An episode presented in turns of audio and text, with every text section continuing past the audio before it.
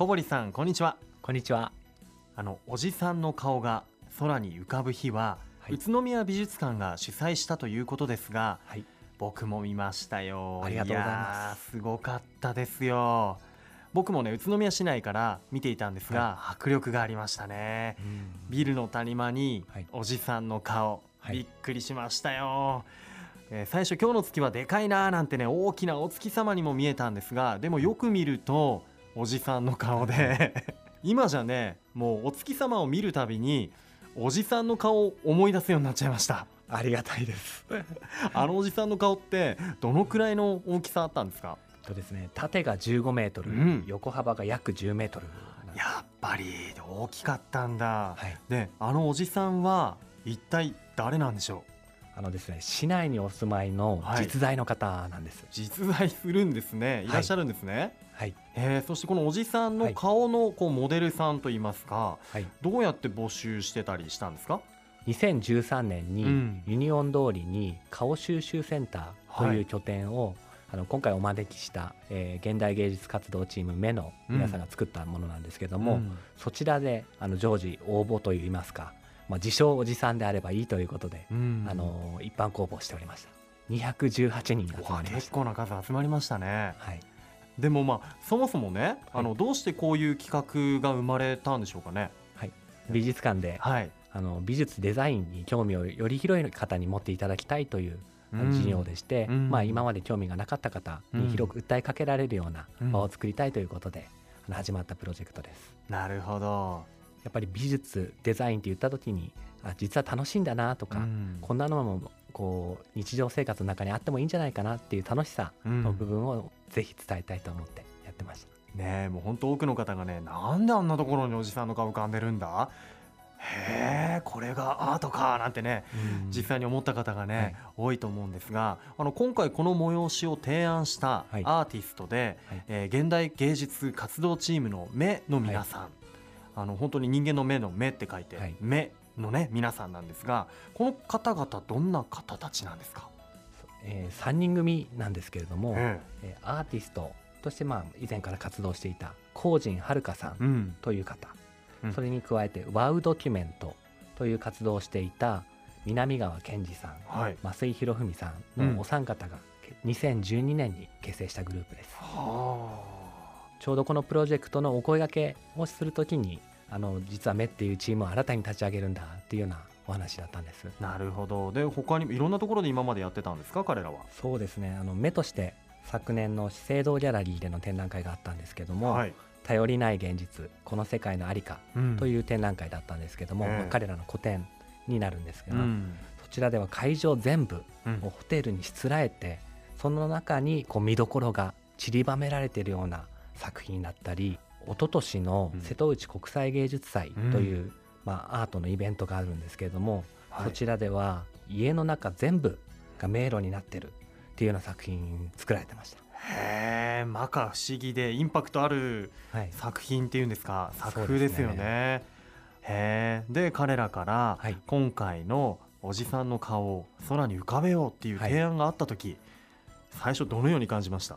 一番最初はもう本当面白いこと言うなっていうのがありました。ええ。でそれと同時に、うん。とんでもないこと言って本当にできるのかなっていうのがずっと心配でした。本当ですよね。もうやることが大きなことだし大掛かりだし本当街中を巻き込む形になりますもんね、やっぱ許可とかもね取るのも大変でしょうね、宇都宮美術館の学芸員の小堀さんは、は開催までの間はい。どのような関わりをしていったんですか、えっと基本的には私は運営者としての調整がほとんどになってしまいました。で先ほどちょこっと申し上げた顔収集センターというおじさんのモデルを募集する拠点はい。を作ってもらうためにも、まあ、お声掛け代だったりうん。許可取ったりあるいは、えーその前の打ち合わせで目の方でここに顔収集センター作れたらいいなって場所を探していただいたりとかうっていうんあたりで調整をずっとしてました。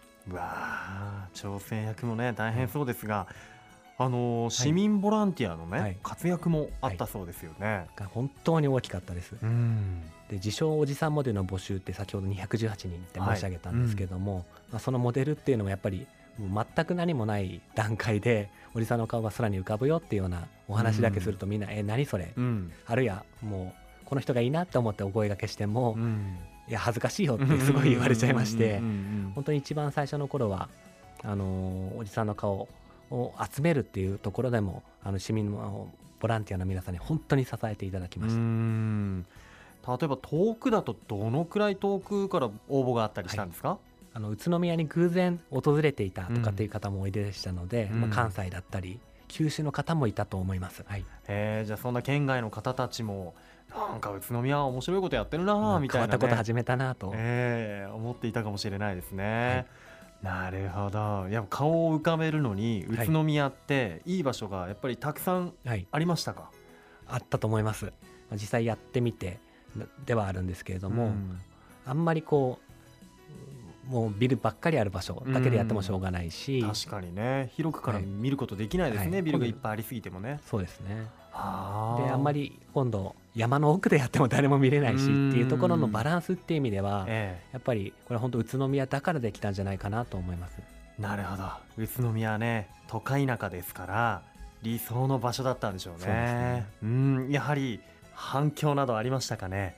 そうですね。反響は正直予想以上でした。うん。あの楽しみに前から知っていて来ていただいた方々もいたんですけども、え。あと写真の募集っていうのも今回あのとガベタ当日にやってまして、ええ。あのそこに向けてもう本格的なカメラの機材を持ってきていただいてて、うんうんうんうん三脚をバシッと立てて撮ってる方 っていうのもおいででしたし えあとまるっきり「え何なの?」っていう形で驚いて見ていえただけたっうん。ていう方々もいて、ええ。その方々から、まあ、やっぱりこうおじさんの顔なので、うん。まあ、面白いっていう人と怖いっていう人とうん。不思議っていう人とうん。いろいろだったんですけども、その反響の多さっていう意味では、まあ、非常に予想以上に反応をいただけたなと。うんまたねはいテレビとかキー局なんかでもね、はい取り上げられたりしてましたよね。そうですねあの、うんそこもちょっとびっくりしてだったんですけれども、うんまあ、予想以上にインターネットだったりはい。